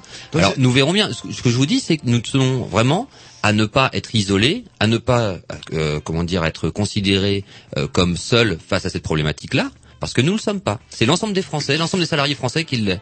Donc, euh, il faut à tout prix que chacun ait le temps de prendre, euh, comment dire, le problème en considération et euh, puisse participer et se mobiliser. Donc déjà demain à 11h30, plus nous serons nombreux à la manifestation, donc euh, départ place de la gare, plus derrière nous serons en mesure de, de voir quelle capacité d'élargissement du mouvement que nous avons et puis de savoir dans quelle comment dire sur quelle euh, mobilisation est-ce qu'on peut partir pour euh, pour gagner pour gagner. Donc c'est pas une journée de, de grève euh, parce que je me souviens euh, c'était dernière c'était pas le 4 octobre euh, 2006 des il y avait une grève euh, des fonctionnaires avec des chiffres fabuleux etc et après terminé. Le, enfin je me souviens c'était le 4 octobre hein, j'ai pas de bêtises 2006 euh, bon, je- c'était l'année dernière 2004 2005 enfin bon bref l'histoire de faire une journée de grève et rien après. Euh, et Non, mais- on constate qu'on a bien mobilisé et, Ouais, et et il faut- la il faut critique, savoir- c'est- Est-ce que c'est pas pour euh, parfois la critique que l'on fait des centrales syndicales, c'est ça lui permet de compter un peu, euh, un peu ses, ses forces. Non, enfin, comment dire, la, la mobilisation est toujours un facteur de d'évaluation de, la- comment dire, de nos forces, c'est clair. Maintenant, derrière ça, l'objectif, euh, c'est pas de se compter nos forces. L'objectif, c'est de gagner les revendications pour les salariés. Voilà, c'est ça l'objectif. Alors après, euh, c'est le, le- comment dire, le rapport de force, c'est, euh, il y a- on connaît que ça comme système. Il n'y a que ça aujourd'hui comme système. Alors toujours en étant pro- provocateur, euh, est-ce que vous pensez pas être un petit peu naïf en pensant que le privé va suivre, vu l'image de marque, euh, vu la, les, que- qu'ont les fonctionnaires au sens très large, je parle pas de la SNCF en particulier, au niveau on va dire euh, du privé. Et de l'autre côté, c'est vrai que les fonctionnaires, autant les gens du privé réclament euh, que les certains avantages des fonctionnaires soient éliminés, mais j'ai jamais entendu un fonctionnaire dire que le 13e mois, que les avantages du privé, les primes, euh, machin, soient supprimés euh, côté. euh, enfin bref. euh, Par rapport à cela, ce que nous avons fait donc le 11 octobre, c'est que nous sommes allés au niveau national à la rencontre des voyageurs. Nous avons diffusé un tract, je l'ai amené ici, Mhm. pour expliquer les raisons du mouvement. Et euh, en gare de Rennes, nous en avons diffusé 3500 ce jour-là. Je peux vous dire, sur 3500 tracts, alors je ne sais pas combien personnellement j'en ai diffusé, mais je n'ai eu aucun, comment dire, euh, aucun accrochage, aucune engueulade. Ouais, mais il- Maintenant, non, non, mais attendez, attendez, attendez, je vais vous le dire, je vais vous le dire. Alors après, certes, il y en a qui prennent, qui jettent à la poubelle, quelques-uns, mais c'est très très peu. On le mesure parce qu'on le fait régulièrement, ça. Donc on, voit un petit Mm. peu comment le tract est perçu. Mais derrière ça, par contre, nombre de personnes ont demandé à quelle heure était la manifestation. Ça, déjà, c'était un phénomène encourageant. Nombre de personnes ont dit on vous soutient. Et ça, c'est dans l'opinion publique aujourd'hui, les médias véhiculent, je dirais, euh, enfin, nombre de médias véhiculent la, la pensée gouvernementale, malheureusement. sur France Info, j'écoutais aujourd'hui. Alors c'est vrai qu'ils avaient un côté catastrophique. euh, Ça sera noir, ça sera noir. Vous n'aurez bien pas, sûr. vous pourrez pas. Et en même temps, ils faisaient un petit radio crochet euh, dans je sais plus quelle gare, et ils avaient l'idée de se dégager de ce radio crochet. Et d'ailleurs, le journaliste le reconnaissait, une image assez positive où les gens disaient bah oui, euh, bon bah c'est vrai qu'on se fait emmerder. Donc, on- on revient Mais, dans- euh, certains- certains journaux. Il y avait, il y a, y a un véritable problème. On revient dans la théorie de grève par procuration en fait, c'est-à-dire que bah, je, euh, Je pense privé- pas, parce que nous on propose à chacun de pouvoir y participer. Nous avons appris qu'il y a des entreprises comme euh, la Maïf, comme euh, qui vont Vous ne parlez participer. pas de la Maïf. Tout à l'heure, on a eu un bon exemple de la Maïf qui vient de virer une poignée de squatteurs à Paris. Ils sont là, le, le militant, c'est Les, ça sa- les- non mais les salariés, les salariés, les Ah, les salariés, salariés, les oui, salariés de la Maïf qui vont se joindre à les manifestations. Il y a des salariés, il y a un cuistot d'une prison qui va participer également. Il y a plusieurs. Et vous savez, le mouvement s'élargit aujourd'hui. Il y a une prise de conscience de la population. Il y a une semaine, il y a un journal qui titrait qu'il y avait quar- euh, 46% d'opinion favorable à ce mouvement. Une semaine après, nous sommes à 54%. Voilà. Donc on voit que la tendance évolue et je pense que si nous prenons et si nous avons la possibilité d'expliquer largement la problématique de fond du financement des retraites à l'ensemble de la population, tous les salariés y adhéreront. D'ailleurs, on va se mettre un petit disque et après on continue. Puis, ça serait peut-être bien après que comment. J'avais euh, quel- quelques petites questions sur la, la Oui, mais on pourra les faire en euh, même plus- temps qu'on ait l'intervention avec le camarade, l'autre camarade, tiens.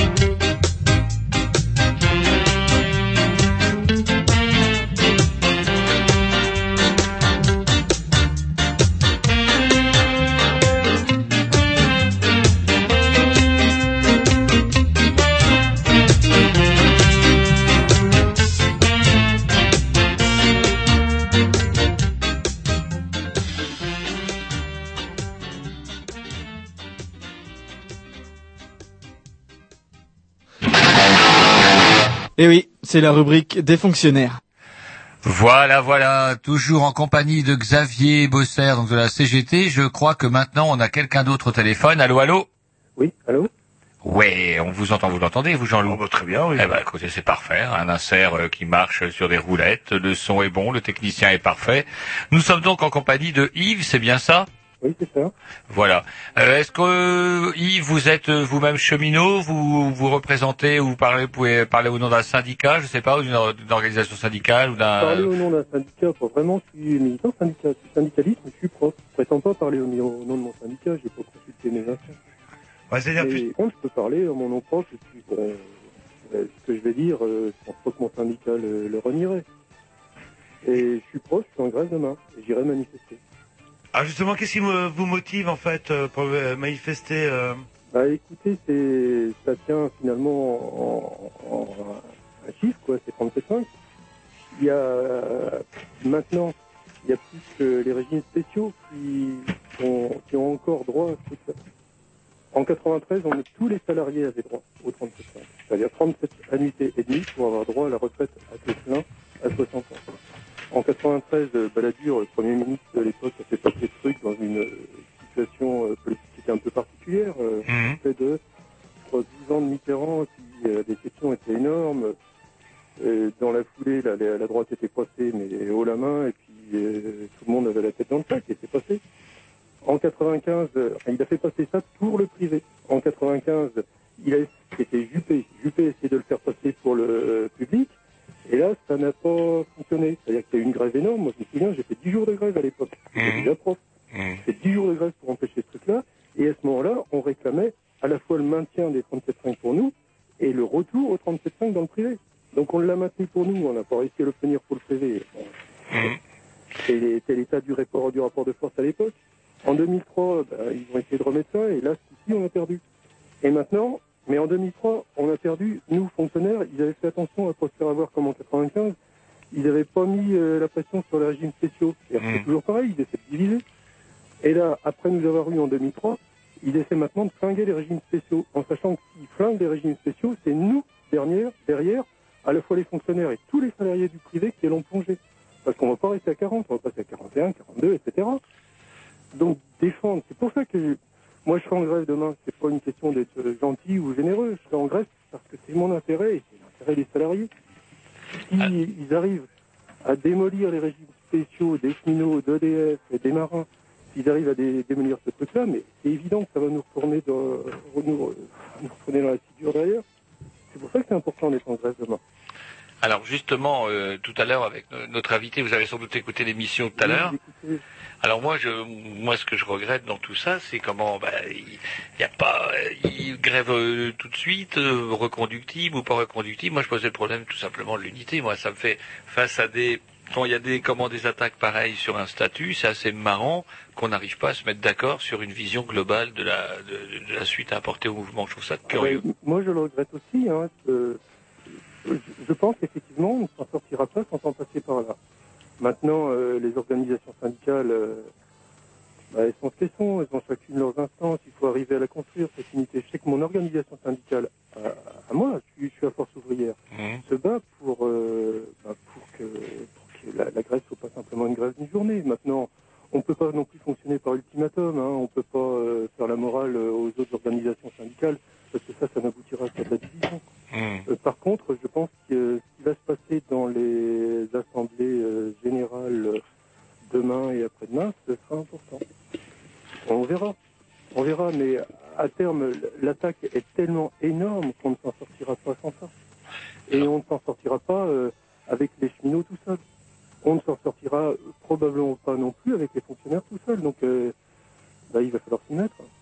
Ah, justement, une petite question, c'est pourquoi les enseignants euh, devaient faire grève euh, bah, au mois de novembre? Enfin, il y a une histoire comme ça. Et pourquoi euh, les syndicats enseignants n'ont pas appelé massivement à faire la grève demain? Ah, alors, mon syndicat appelle, le FO lycée collège appelle demain à faire grève. Alors, les- la position des organisations syndicales enseignantes est un peu est, est con- contrastée. Le, principal syndicat enseignant, la FSU, appelle à s'engager dans l'action, soit par la grève, soit par la manifestation, je, je pense ne pas trahir le, leurs propos. Hum, Alors comment ça se fait que les, les...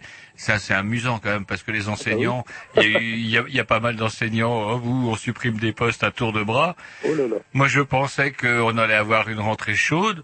Et puis bah non, il n'y a rien eu du tout. Euh, comment euh, 23 000 postes en moins, mais on leur a promis qu'effectivement ils seront moins nombreux parce qu'ils ont reçu une lettre hein, et c'est un peu la même lettre que tous les fonctionnaires reçoivent. Vous serez moins nombreux, mais vous serez mieux payés. Est-ce que y a ça aussi putain euh, qui est quand même assez euh, c'est horrible. Bon là on est vraiment aux antipodes de l'esprit même de la réduction du temps de travail qui était on va travailler moins pour travailler tous. Là c'est vraiment euh, on travaillerait on travaillera moins pour gagner plus et les autres enfin on travaillera plus pardon et les autres euh, On travaillera plus, on gagnera moins. Ça, c'est gros comme une maison. Alors, le- ce qui se passe dans les établissements, moi, euh, je, je le vois, hein, c'est c'est compliqué. Il y a, une, il y a une envie de. Il y a, d'abord une inquiétude qui est énorme. Ensuite, une envie de se battre, ça peut varier d'un établissement à l'autre, hein, mais elle existe quand même. Mais cette envie de se battre, elle, est- elle trouve, elle, elle cherche un débouché. Quand on est dans un établissement, on va pas se mettre tout seul en grève. Si on se met tout seul en grève, bah, ça va, on va être en grève deux, trois jours, quatre jours, cinq jours, euh, et puis on va arrêter. Donc on, on a besoin que les organisations syndicales se mobilisent et on a besoin de leur unité. On a besoin qu'elles appellent, très concrètement. Pour l'instant, c'est pas le cas. Alors Xavier, on a avec nous Xavier Bosser, comme vous le savez. Je sais pas Xavier, vous est-ce que vous voulez poser une question à notre invité ou je sais pas moi ou à répondre un peu à ce qu'il disait? Non, mais je crois que sur le fond, on se rejoint parce qu'on dit ce que je disais tout à l'heure, c'était qu'il fallait à tout prix élargir le mouvement, bien faire prendre en, en compte par l'ensemble des salariés que le problème de fond est le financement des retraites dans ce pays et la protection sociale dans son ensemble. Donc euh, voilà, et ça, ré- euh, enfin comment dire, élargir le mouvement, ça va pas se faire en claquant des doigts. C'est-à-dire que ça demande du temps, ça demande un travail d'explication. Euh, la, la réforme, l'annonce de la réforme, en gros, il y a, c'était le 18 septembre de mémoire. Euh, on est un mois après. Bon, avant, on avait eu quelques prémices, mais lorsque on va expliquer sur le terrain, et il y a besoin d'expliquer aux gens la problématique, euh, c'est clair que ça prend du temps de voir, de voir chaque salarié, et euh, je vous dis, de, voir dans toutes les entreprises, dans tout le, dans le privé, il faut qu'on se déploie, toutes les organisations syndicales, ensemble, en grand. Il y a un point sur lequel j'ai un, désaccord euh, avec euh, ce que disait euh, notre interlocuteur, c'est sur les 37 annuités et demie. Parce que aujourd'hui, je pense qu'il faut à tout prix garder comme ligne de mire la retraite à 60 ans. Et c'est essentiellement parce qu'aujourd'hui, le comment dire, 37 années et demie, ça veut dire qu'il faudrait que le, salarié commence à travailler à 22 ans et demi. Or, on sait que l'entrée dans la vie active est de plus en plus tardive. Alors après aussi, il y a d'autres revendications hein, qu'on porte, c'est-à-dire la prise en compte des années d'études, des choses comme ça. Mais aujourd'hui, l'entrée dans la vie active, on a fait le tour, euh, je vois au niveau de l'entreprise, euh, enfin de la SNCF, il y a, il y a beaucoup de jeunes qui rentrent entre 25 et 30 ans. Donc derrière, quand on leur met 40 ans au bout, euh, ça veut dire euh, 40 ans aujourd'hui, hein, 41 et 42 demain, ça veut dire euh, 70 ans. 70 ans au boulot. Le, le- à travailler en 3-8 en décalé. Les Américains le font bien. Les Américains ne le font pas tant que ça. Les Américains, ce qui se passe, c'est que euh, à un moment donné, ils ont plus le choix, ils ont plus d'autres alternatives parce que leur retraite, ils la font tout seuls.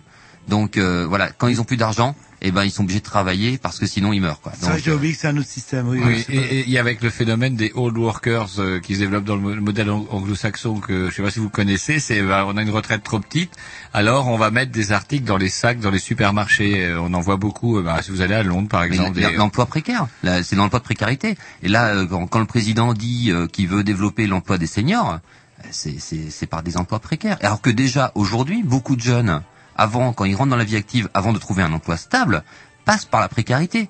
Et dans toutes les entreprises, et aujourd'hui notamment les grandes entreprises publiques, euh, je dirais entre guillemets, exploitent cette possibilité-là de précarité euh, qui se substitue à l'emploi à statut, à l'emploi au cadre permanent, et qui lui, par contre, est soumis donc pour euh, à cotisation pour les retraites, tout ça. Quoi. Alors, il y a une question que je voudrais poser à Yves et puis après aussi à vous, à Xavier.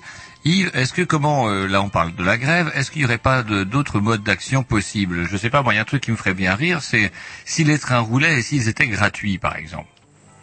Est-ce que ça ferait pas encore plus chier le pouvoir, ça? Parce que les contrôleurs refusent de interdit, contrôler, ça, euh, les, les, les guichetiers donnent les billets gratuitement et encaissent pas une feuille. euh, Est-ce que c'est possible? Est-ce que qu'est-ce que vous en pensez vous? Alors là, euh, moi je voulais intervenir sur autre chose, mais je vais d'abord- d'abord répondre à ta question là. Sur le fait que les trains euh, roulent gratuits, euh, Bon, j'ai des doutes sur la pérennité à long terme de ce genre de truc. Pourquoi? Euh, bah parce que les, les, euh, les employés de la SNCF, les salariés de la SNCF qui vont euh, avoir à faire ça vont le faire toujours à un moment ou à un autre individuellement. La grève, c'est collectif. Hmm. C'est-à-dire qu'on va pas au boulot, mais on n'est pas tout seul. Et il y a une décision qui est collective. Au moment où on est au boulot, où on se retrouve face à quelqu'un qu'on contrôle, alors c'est pas mon boulot, hein, c'est que le camarade de la CGT pourrait peut-être en parler de manière plus pertinente, hein, mais j'imagine que le gars qui est au boulot, qui va contrôler quelqu'un, s'il le contrôle pas, bah, il, il doit y avoir quelque chose qui est de l'ordre de la faute professionnelle, donc il se met en danger lui-même. Mais euh, enfin, bon, par ailleurs, euh, moi comme prof, je sais pas ce que je peux faire dans cette histoire-là. Bah, oui, non, justement, c'est vrai mais- que, mais, par contre, en tant que prof, euh, euh, c'est vrai, bon, souvent les profs font une journée de grève, mais dès qu'on parle, euh, par exemple, faire grâce des examens, là, on tombe, on touche à un tabou, on touche pas aux examens, etc. Est-ce que que ce serait pas un vrai moyen de pression, ça, en fait Euh, parce que c'est le même problème sur le fond. C'est très difficile. C'est très difficile parce que le, quand moi j'étais confronté à la chose hein, en 2003, Euh, j'étais correcteur de bac et on est convoqué individuellement. C'est ça, nous met forcément dans une situation qui était qui est délicate. Je sais que la position de mon organisation syndicale à ce moment-là, euh, ça a été, on l'a défendu pendant des semaines, ça a été de s'adresser euh, pendant tout le temps au ministère pour demander que le bac soit retardé, de telle manière que ça euh, ne pèse pas sur la situation de grève et de telle manière que ça ne mette pas les, les gens dans des situations individuelles en plus euh, très délicates forcément. Enfin, vous savez très bien, maintenant, c'est les ordinateurs qui décident euh, de- du quota de réussite, Oui, mais il faut bien, il faut bien gribouiller les feuilles en rouge. Oui, l'individu Ouais, est très secondaire. compliqué, ça, quand même. En tant que prof, c'est bien que les, les- les quotas de réussite où les, où les gamins deviennent de plus en plus intelligents et on, leur bac, ou alors euh, on baisse les exigences.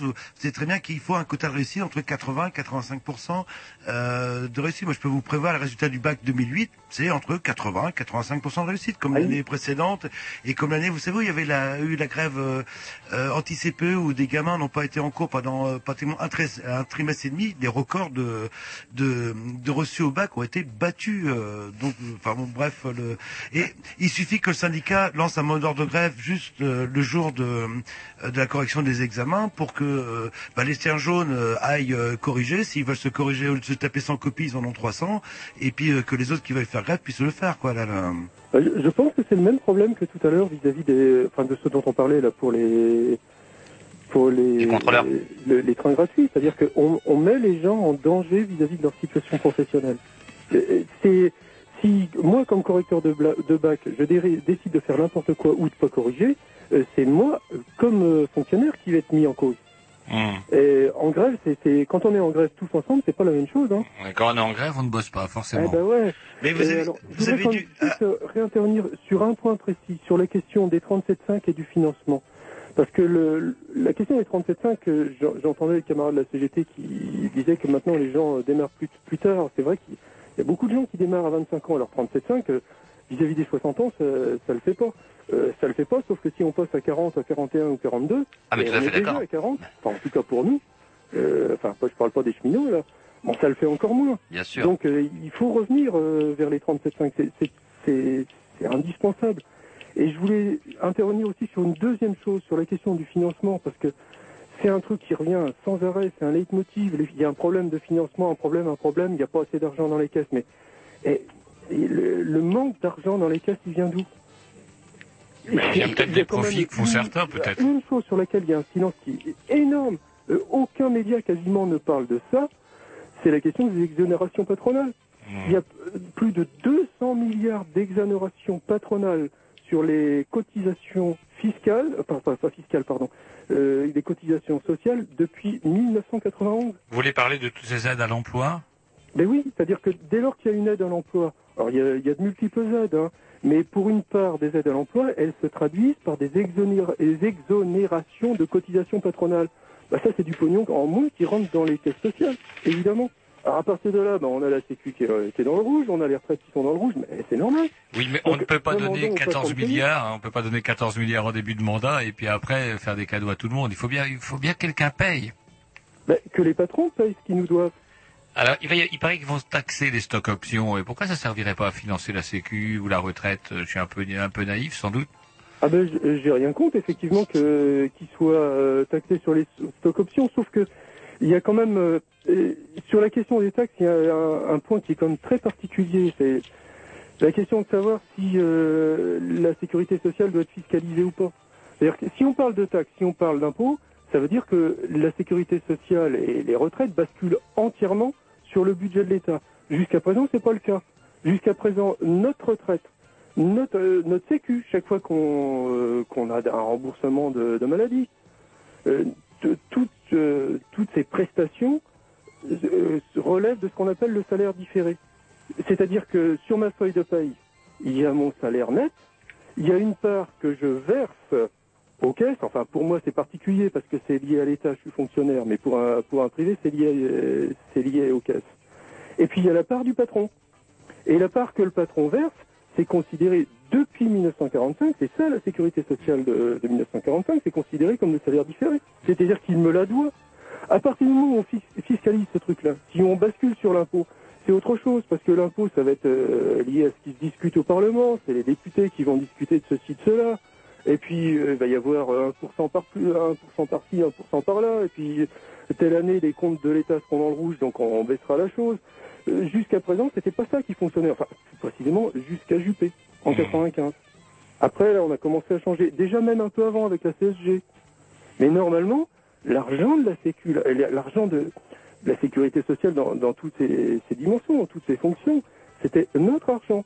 Il y avait notre cotisation, il y avait la cotisation du patron, et tout ça, c'était notre salaire. Et chaque fois que l'État file une exonération à un patron, c'est notre salaire qu'il vole. Alors, derrière, c'est vrai que l'État refile, mais euh, il refile, et d'une, il refile jamais complètement le pognon, et de deux, il refile sur quelle base? Et sur la base des impôts. C'est-à-dire que nous, on paye deux fois. On paye une fois comme salarié, parce que nous, on n'est pas exonérés. Les patrons, oui, mais nous, non. Et puis, on paye une deuxième fois à travers les impôts. Donc, cette histoire de fiscalisation, c'est dangereux aussi. C'est pour ça que euh, nous, notre position euh, à FO, ça a toujours été de dire, mais que les patrons payent ce qu'ils doivent.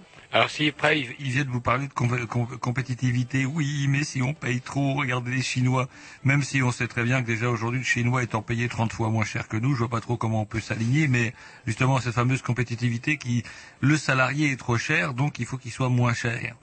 Ah ben là, c'est autre chose, c'est un problème politique. Euh, euh, là, moi, euh, comment dire, euh, je- comme syndicaliste, je pose la revendication. J'estime qu'on a conquis des choses, on n'a pas à les lâcher. Ou alors, si on les lâche, on parle dans une espèce de, on part dans une espèce de spirale sans fin. Donc, il faut pas lâcher ça. Maintenant que derrière il y a un problème politique, bah, c'est évident. Et c'est vrai C'est évident. Est-ce que le capitalisme est encore capable de, de nous faire vivre? Ça, c'est une autre question. Mais euh, en tant que syndicaliste, moi, je, je vois que le, on a acquis des choses en 45 et on se les fait grignoter euh, petit à petit. Je dis non. Je dis, je dis non. Et puis, en plus, je pense pas que le fait qu'on lâche sur ce qu'on a arrange fondamentalement les choses. Parce que ce qu'on a, ça fonctionne aussi comme un point d'appui pour euh, euh, les autres, de- enfin dans dans d'autres pays pour se défendre. Si nous on lâche, bah eux aussi ils vont lâcher. D'autant qu'ils l'ont même pas encore eu, pour la plupart. Mais oui. c'est vrai qu'un phénomène, on désolé, mais alors euh, j'ai un problème de téléphone. C'est tout bête. Nous, Personne. nous on vous entend, j'espère que les auditeurs vous entendent, nous on vous entend en tout cas. Et c'est vrai, euh, de toute façon, il va falloir qu'on qu'on passe euh, un petit morceau. Euh, et c'est vrai qu'on a tendance à nous culpabiliser. Bah voilà, bah, Bah voilà, bon, bah, vas-y, allez-y, je finissez, bah, Jean-Loup. a tendance à nous culpabiliser dans, dans le sens où euh, on est là, oui, vous vous rendez compte, en France, on est le pays, on travaille le moins, on a le plus de vacances, mais on devrait être très fiers de ça en fait. Et, euh, et là, le, le ouvre. Oui, comme si, bah, elle, elle le dit d'ailleurs. Le- On devrait tendre à justement que la France soit un exemple au reste du monde et pas l'inverse. Ouais, mais c'est pas vraiment la tendance. La, la garde, notre ministre de l'économie, elle, c'est, euh, bah non, il faut avoir, euh, il faut, il y en a plein le cul de cette mentalité de feignasse. On doit travailler plus. Le français doit arrêter de réfléchir et arbeit. Allez, un petit disque et puis après j'aurai deux trois questions si à vous poser euh, sur. euh, ce qui Et puis, reste de je sais pas que Yves nous rappelle si son pro- problème de téléphone est recoupé. Je sais pas.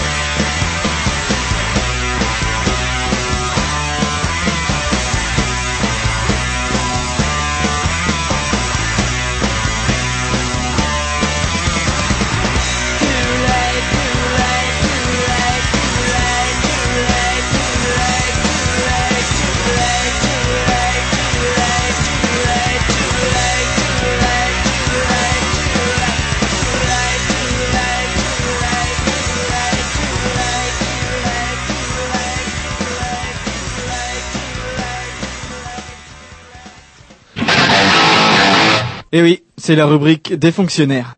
Voilà, alors qu'on reprend la conversation non plus avec Yves, pardon, cette fois-ci, parce que bah, Yves a été parler, coupé, avez peu- peu de- et de- on continue avec euh, Xavier, par contre, qui lui est toujours là. Moi, j'avais deux trois plus de, enfin deux trois questions plus généralistes, pas forcément sur les régimes spéciaux, euh, concernant le- la SNCF et l'évolution de la SNCF. Qu'est-ce qui reste du service public? Parce que c'est vrai, euh, quand on parlait euh, des PTT, par exemple, les gens s'imaginent que euh, Chronopost c'est la Poste. Eh ben non, c'est privé. Que euh, que tout un tas de services, que Orange ou Wanadoo c'est la Poste. Bah non, c'est euh, sous-traité par la Poste. Est-ce que euh, de A à le, la SNCF c'est service public ou ça se privatise euh, de plus en plus d'une manière rampante, comme on dit? Depuis, euh, ça fait déjà depuis 2004, euh, 2005, on avait lancé un mouvement contre la privatisation rampante. Beaucoup nous avaient dit qu'on exagérait à ce moment-là. Aujourd'hui, c'est un fait. C'est un fait. Il y a beaucoup de services qui sont externalisés, filialisés, et comme toutes les grandes entreprises publiques, hein, qui euh, à l'époque euh, étaient mises en place pour répondre aux besoins de la nation et répondre aux, comment dire aux, besoins de l'ensemble de la population où qu'il soit sur dans n'importe quel point du territoire. Aujourd'hui, c'est remis en cause partout. EDF, France Télécom.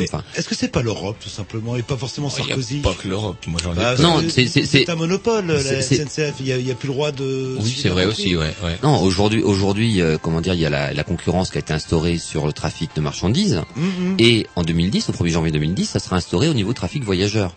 Alors, derrière ça, certains pensent encore que la concurrence fait baisser les tarifs. Donc, alors, ce qui est une illusion. si c'est une bien, illusion. Comme trains- avec Neuf Télécom chez moi, par Il exemple. y, aura, il y aura des trains SNCF et des trains qui ne le seront pas en fait, qui circuleront sur les mêmes voies. euh, le, le- Voilà, mais c'est déjà le cas aujourd'hui au niveau du fret ferroviaire. On, on risque d'avoir des locomotives polonaises. Polonaise, je ne sais pas, mais il y a Air France qui a annoncé qu'il aurait des TGV aux couleurs Air France en 2012. Et Une autre question aussi, parce que le, le temps presse, euh, leur tourne. Euh, euh, voilà, en tant qu'usager, euh, et pas for- oui, en, en tant que client, euh, moi je trouve que le train c'est cher. Alors que quand on regarde les, les films euh, des années euh, 50, etc., on voit les pauvres qui voyagent euh, en famille, etc. Et aujourd'hui, à partir du moment où on est deux personnes à voyager, autant prendre la voiture, ça coûte beaucoup moins cher. Est-ce que je sais pas, c'est. Par, euh, rapport à ça, j'aurais deux réflexions. Oui, voilà. Est-ce que, est-ce que euh, cher signifie que le tarif est euh, trop élevé, ou est-ce que c'est que vous n'avez pas suffisamment de moyens, de pouvoir d'achat, pour payer le coût du train? Je dirais que le tarif est, est trop, trop élevé. Par exemple, je vais aller à Paris, je suis à deux, ça va me coûter euh, 120 euros, euh, ça va me coûter deux fois moins cher en prenant, même autoroute comprise, en prenant la voiture. Alors aujourd'hui, là-dessus, ce que fait l'entreprise, c'est que au lieu, euh, on est passé là au 1er octobre, au, au 7 tarifications, octobre, oh là là. voilà, Mm. 7 octobre ou 9 octobre, j'ai plus la date en tête exactement, euh, à une nouvelle tarification, et on abandonne progressivement, l'entreprise abandonne progressivement la tarification kilométrique pour passer à une tarification de marché. Concurrence avec l'aviation, avec euh, d'autres. Et ça, c'est un drame parce que derrière, c'est la notion d'entreprise de service public qui est en train de disparaître. Oui, il y a une privatisation rampante. Oui, le gouvernement, parce que je rappelle quand même que la SNCF est sous tutelle du ministère des Transports et que c'est des choix politiques qui sont appliqués à l'entreprise. Ouais, c'est-à-dire qu'il faut prendre, si je prends mon billet trois mois à l'avant, je vais avoir un, un tarif. Mais alors le problème, si je prends un, un billet trois mois à l'avant, c'est qu'il y a une greffe à SNCF ce jour-là. J'ai dans le cul, si j'ai bien compris. euh, Tout à fait, Lulu. Mais plus, plus comment et, et plus précisément, là, je sais que les voies, par exemple, une bonne partie des voies ferrées ne sont même plus entretenues déjà par des agents de la SNCF. Est-ce que Jean-Loup parlait de film tout à l'heure On va vers euh, un schéma, la Navigator, ce- vous savez, ce film de Kedo, j'en parlais tout à l'heure, là, avec ses ouh, et de plus en plus d'accidents, parce qu'il y a un truc En dont on parle par peu, exemple, mais en, en France, en tout cas, les trains arrivent quand même grosso modo à l'heure. À Il paraît qu'en banlieue, il y a des, il y a quelques soucis. J'ai cru savoir que pour les trains de banlieue, c'était parfois un peu problématique. Mais en tout cas, les grandes lignes, pour ce que je prends du train, ça va, quoi. C'est, c'est correct. D'une part, on assiste à une forte évolution de déplacement des, voy- des, des salariés, des, des populations du pays. Alors soit pour des causes de travail, soit pour des causes de loisirs. Mhm. Euh, maintenant, il y a en place, il y a eu en place aussi la régionalisation il y a quelques années, euh, qui euh, aujourd'hui est porteuse quand même de- d'une d'une forte augmentation du trafic voyageur, notamment en Bretagne où c'est un véritable succès. Derrière ça, au niveau marchandises, c'est pareil. euh, le trafic est amené, les, le, le- le niveau d'échange de marchandises en France est amené à grimper de 40% d'ici 2020. Il va falloir y répondre ça. Et c'est sûrement pas le tout routier qui va y répondre. Donc il y a une nécessité à améliorer le réseau ferroviaire, à financer, à le développer. Ça fait partie de l'aménagement du Ils territoire. vont pas en parler? Est-ce qu'ils vont en parler au Grenelle de l'environnement? Parce que le train, je crois qu'en plus de ça, allez, en plus d'être un super jouet quand on émouflait le train électrique, c'est aussi un des moyens de transport les plus écologiques quelque part au niveau du, du rapport euh, C'est un poids. transport éner- en commun. euh, oui, c'est ouais, mais un avion aussi est un transport en commun, si vous voulez. Mais en termes de, de, de rapport, de transport de poids et de frais, enfin que ce soit des marchandises ou des hommes, et l'avion, le, le- le train est plus performant et plus écologique ça surtout. coûte euh, parfois moins cher de faire Nantes-Marrakech euh, en avion que de faire Nantes. Oui, mais ça c'est un autre, ça c'est un autre problème. Bah ouais, mais justement, pourquoi alors que ça revient à moins cher de faire tourner une locomotive? Le, le comment dire, il n'y a pas la volonté aujourd'hui de réellement à faire un report modal de la route vers le rail. Il n'y a pas la volonté et, et, et on atteste la décision au 1er novembre de la SNCF, mais sous couvert de l'État, de fermer 262 gares au fret, aux wagons isolés euh, fret ferroviaire. C'est du délire. C'est du délire, tout à fait, notamment dans le contexte de Grenelle, de- du Grenelle de l'environnement. Oui, Alors, le, le ferroroutage, apparemment, dans l'Europe, euh, le- enfin bon, bref. euh, Et voilà. les Suisses, ils s'emmerdent pas, eux, ils sont pas européens, mais par contre, le ferroutage en Suisse, c'est une réalité. Je crois que quand vous êtes rentré en camion en Suisse, pum, vous devez aller sur le train et vous traversez la Suisse. Si vous devez traverser la Suisse, vous devez traverser par le train. ils ont pris depuis longtemps cette euh, comment dire cette problématique en compte là.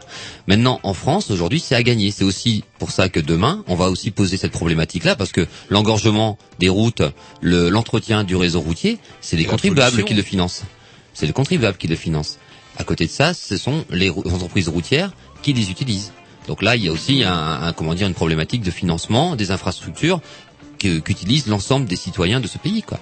Donc euh, là-dessus, il y a vraiment une, une question de fond qui est la volonté politique de faire moins de trafic, euh, comment dire, euh, routier, de porter sur le rail euh, le, les- le mode le moins polluant, quoi, et derrière ça, d'aménager le territoire pour que chaque pays, enfin chaque euh, endroit du territoire puisse être desservi en wagon, mais aussi euh, en train de voyageurs. Est-ce que dans des pays plus pragmatiques comme l'Allemagne, par exemple, où l'écologie n'est pas seulement un amusement de salon, comment est-ce qu'ils prennent ça en, cours, en cause? Est-ce que le train, par exemple, est plus développé dans d'autres pays européens euh, c'est partout pareil, des liquescences des lignes à la, à la Thatcher Alors il y a euh, en Allemagne il y a un fonctionnement un peu différent, c'est-à-dire qu'aujourd'hui, euh, enfin ils suivent les mêmes directives, hein, c'est les directives européennes hein, de libéralisation du transport de marchandises, comme la libéralisation de la poste, comme c'est une, voilà, on est dans une euh, idéologie libérale et que, qui n'apportera rien aux citoyens, qui ira par contre à leur rencontre, mais par contre qui apportera des gros profits à ceux qui l'exploiteront.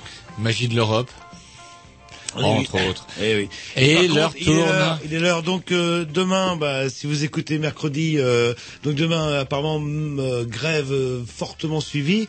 Et si j'ai bien compris votre discours, c'est premier avertissement, il n'y en aura pas de deuxième. Après, ça, ça démarre pour de vrai là. Le... C'est clair, nous avons intérêt à être entendus demain. Euh, je pense que tous les salariés qui vont être dans la rue demain vont, euh, porter très fort ce message-là.